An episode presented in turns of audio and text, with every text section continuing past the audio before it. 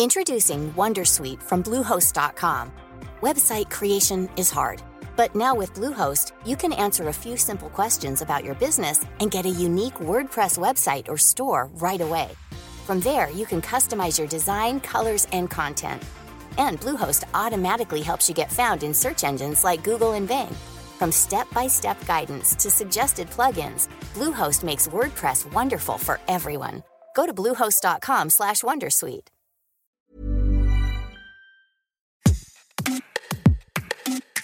Bonjour, vous écoutez Minute Papillon, je suis Anne-Laetitia Béraud et dans cet épisode on va parler de règles.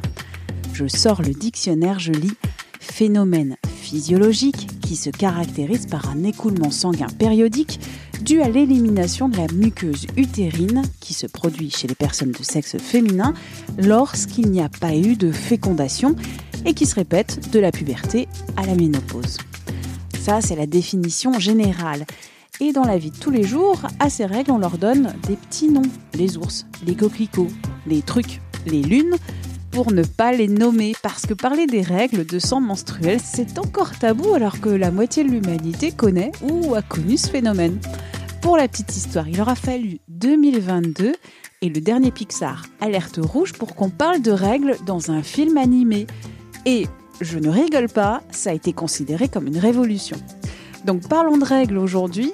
Qu'est-ce qu'on pourrait faire? Qu'est-ce qui serait interdit quand on a ces règles? Ce sont les questions que pose Gaëlle Baldassari, formatrice, fondatrice du mouvement Kiffe ton cycle, autrice de Kiffe tes règles aux éditions Larousse. Quand on a ces règles, est-ce qu'il est possible d'aller à la piscine, de faire du sport? Comment on se lave? Est-ce qu'on peut avoir des relations sexuelles? Est-ce qu'on peut faire une mayonnaise sans la rater? Place maintenant à Gaëlle Baldassari qui appelle à kiffer son cycle menstruel. L'idée, c'est de réhabiliter dans nos sociétés la notion de bien-être menstruel, de considérer qu'il est normal de bien vivre avec son cycle menstruel, de bien vivre avec ses règles, plutôt que de considérer comme ça l'est fait classiquement dans la société que c'est un problème. Comment on se lave quand on a ces règles? J'ai envie de dire qu'on se lave comme d'habitude, mais effectivement, il y a plein d'injonctions qui font penser qu'on devrait se laver différemment. Euh, il y a des personnes qui disent qu'on n'a pas le droit de prendre de bain, il y a des personnes qui disent que euh, il faut pas se laver les cheveux pendant les règles. Enfin, ça fait partie des choses qu'on entend régulièrement. Et en fait, euh, non, tout ça est à la main de la personne qui doit se laver, c'est-à-dire de quoi j'ai envie aujourd'hui. En tout cas, il n'y a aucune contre-indication liée à la présence des règles, pour le fait de se laver les cheveux, pour le fait de prendre un bain si ça nous fait plaisir.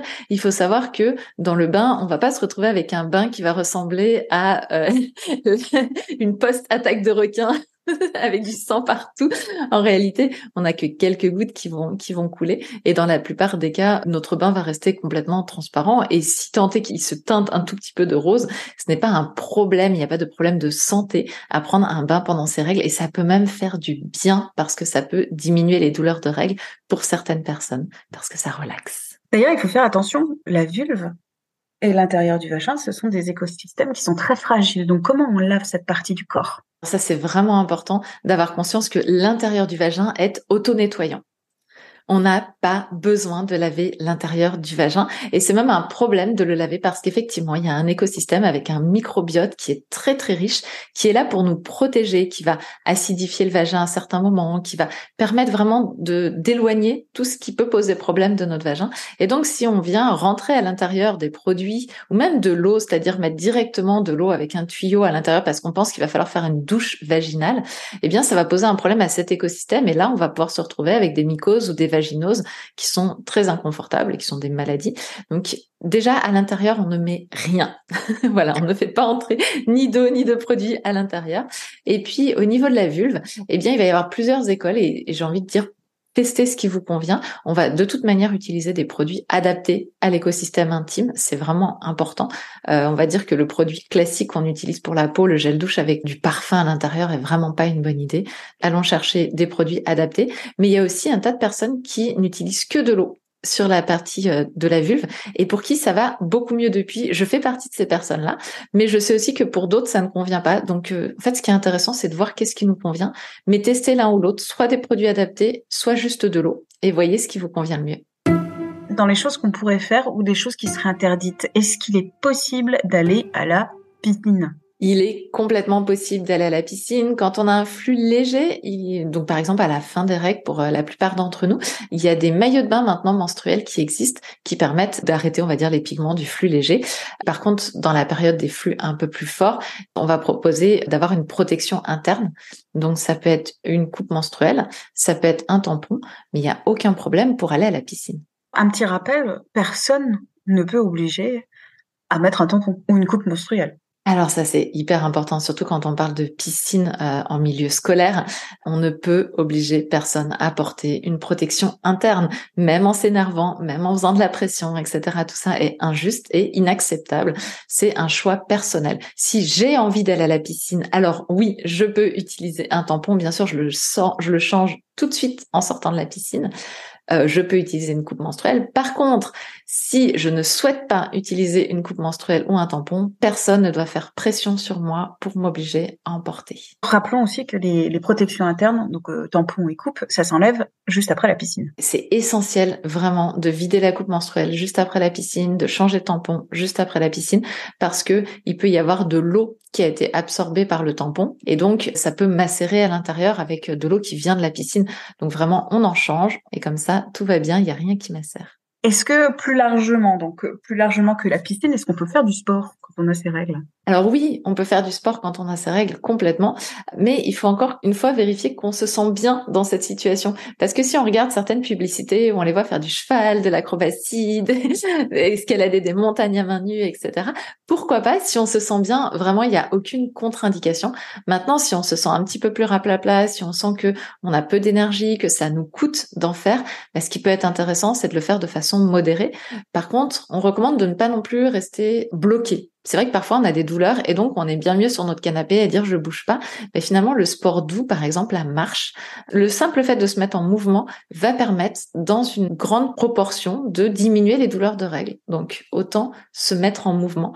D'ailleurs, il y a un débat sur les performances sportives à ce moment-là euh, du cycle. Aujourd'hui, il y a des études qui ont été faites euh, par des chercheurs, notamment au sein de l'INSEP, qui ont montré qu'il n'y a pas de différence de résultats en compétition. Est-ce qu'on peut avoir des relations sexuelles pendant les règles? Oui, à condition que les deux personnes soient d'accord, les deux ou plus, hein, quel que soit le nombre de personnes qu'on soit, soient d'accord avec ça. Ce qui va être intéressant, c'est de pouvoir protéger notamment les draps euh, ou l'endroit où on a ces rapports-là parce qu'effectivement, il peut avoir du sang qui coule et, euh, ce sang peut créer des taches. Donc, euh, par exemple, mettre une petite serviette en dessous, mais il n'y a aucun problème. Ce qu'il faut savoir par contre, c'est que le sang des règles peut augmenter légèrement la transmission des IST, infection sexuellement transmissible. Donc, ça va être particulièrement important de se protéger dans cette période-là. Ça l'est tout le temps en réalité, mais je le pose juste ici qu'on se loupe pas dans cette période-là. Et euh, il y a une fausse croyance. On croit souvent que le sang des règles, et d'ailleurs c'est souvent écrit euh, dans pas mal d'endroits que le sang des règles va fluidifier les choses. Mais en fait, c'est un assez mauvais lubrifiant. Donc, il ne faut pas se passer de lubrifiant, euh, même pendant la période des règles, parce que c'est plus de l'eau, plus aqueux, et c'est pas un très très bon lubrifiant. Et donc, on peut avoir des micro coupure exactement comme euh, le reste du temps quand on n'utilise pas de lubrifiant. Donc, on ne se passe pas de lubrifiant, on protège les surfaces et on vérifie que tout le monde est d'accord. Et là, on peut y aller. Une vraie question qui intéressera tout le monde, est-ce qu'on peut faire une mayonnaise et réussir sa mayonnaise quand on a ces règles J'adore cette question. Bon, alors la réponse est bien sûr oui, on peut faire une mayonnaise et la réussir pendant qu'on a ses règles. Mais ce qui peut être intéressant, et là où j'aime bien mettre un petit bémol, c'est que parfois quand on a ses règles, on se sent un petit peu plus ramollo. Et si on n'a pas de batteur électrique à la maison, est-ce qu'on peut pas attraper quelqu'un d'autre pour nous aider à faire la mayonnaise à ce moment-là? Ça peut valoir la peine. Dernier rappel, le sang des règles, c'est pas euh, une mare de sang, c'est pas les, les dents de la mer, c'est pas grand chose en fait. On perd à peu près 5 centilitres de sang 5, 7 centilitres de sang. Ça correspond à peu près euh, aux petites tasses de café ristretto. Ça, c'est dans l'immense majorité des cas. Maintenant, effectivement, il y a des personnes qui ont des règles très abondantes. Et si c'est votre cas, je recommande d'aller vérifier en faisant le test d'IGAM. On le retrouve ça sur Internet ou dans mon livre pour voir quelle est la quantité réellement perdue et pouvoir en parler avec son médecin. Parce qu'il n'est pas normal de perdre bah, plus que cette petite tasse de café ristretto. Pour conclure, qu'est-ce qu'on peut faire et ne pas faire pendant les règles? Ce qu'on peut faire pendant les règles, c'est tout ce qui nous fait du bien, tout ce qui tout ce qui nous fait plaisir et tout ce qu'on a envie de faire. Ce qu'on ne peut pas faire pendant les règles, bah, c'est ce qui nous fait qu'on se sent contraint ou pas bien et qui va augmenter peut-être les douleurs. Donc en réalité, faisons ce qui nous fait du bien, évitons ce qui nous fait pas de bien et on sera au juste niveau pendant nos règles. Merci d'avoir écouté cet épisode de Minute Papillon, un podcast d'Anne-Laetitia Béraud pour 20 minutes. S'il vous a plu, n'hésitez pas à en parler autour de vous, à le partager sur les réseaux sociaux et à vous abonner, c'est gratuit, sur votre plateforme ou appli d'écoute préférée pour ne pas les nommer Apple Podcast, euh, Spotify, Deezer, Podcast Addict, Castbox, etc. etc. À très vite et d'ici là, bonne écoute des podcasts de 20 minutes comme Sixième Science.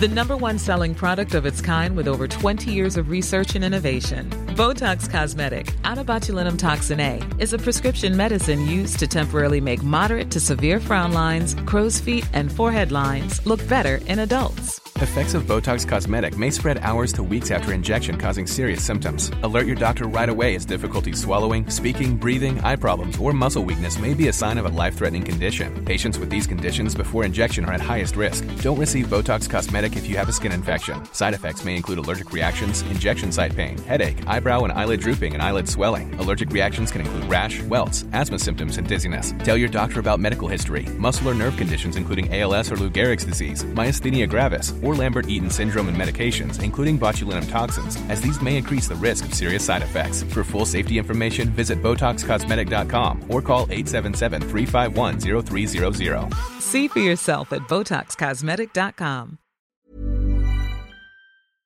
On ne va pas se quitter comme ça. Vous avez aimé cet épisode? Sportif, généraliste, sexo ou scientifique, varié mais toujours bien informé. Découvrez les autres podcasts de la rédaction 20 minutes sur votre application d'écoute préférée ou directement sur podcast au pluriel.20minutes.fr. Et merci de nous avoir écoutés.